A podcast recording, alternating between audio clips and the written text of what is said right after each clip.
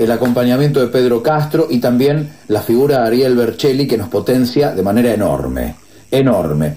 Y en relación a Ariel, vamos al micro Ariel Bercelli, que hoy nos va a hablar de los mercados digitales. Como siempre acá, medio como que las regulaciones llegamos tarde, ¿viste? Somos medio duro para eso, pero Ariel Bercelli te pone al día. ¿Qué pasa en el mundo? En los países, especialmente Europa, están empezando a regular con mucha fuerza los mercados digitales que están creciendo, vos decís de manera exponencial, están creciendo permanentemente. Escuchemos a Ariel Bercelli que como siempre te trae data de primerísima mano.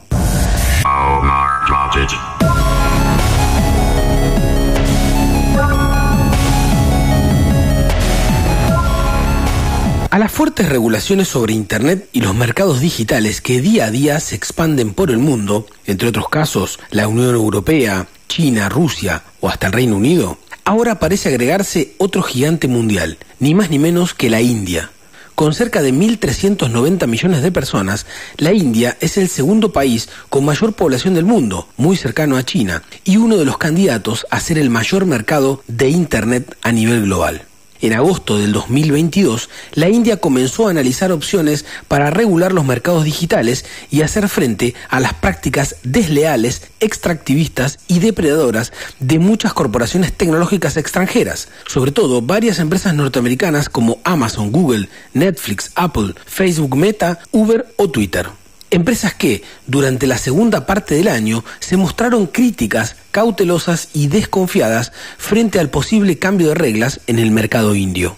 Y aunque el año parecía ya cerrarse, el jueves 22 de diciembre, la idea de regular los mercados digitales en la India volvió con fuerza a los informes previos que alertaban sobre un daño a las empresas indias o incluso acciones de su comisión de competencia, ahora se sumó una recomendación que el Comité Permanente de Finanzas del Parlamento indio le envió al Ejecutivo del primer ministro Narendra Modi para que éste avance sobre una nueva ley de competencia digital que pueda garantizar un ecosistema digital justo, transparente y sin prácticas comerciales anticompetitivas.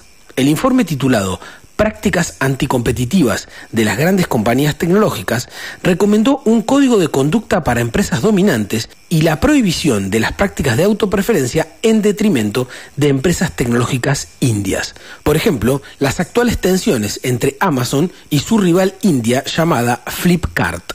El informe parece tocar un punto sensible.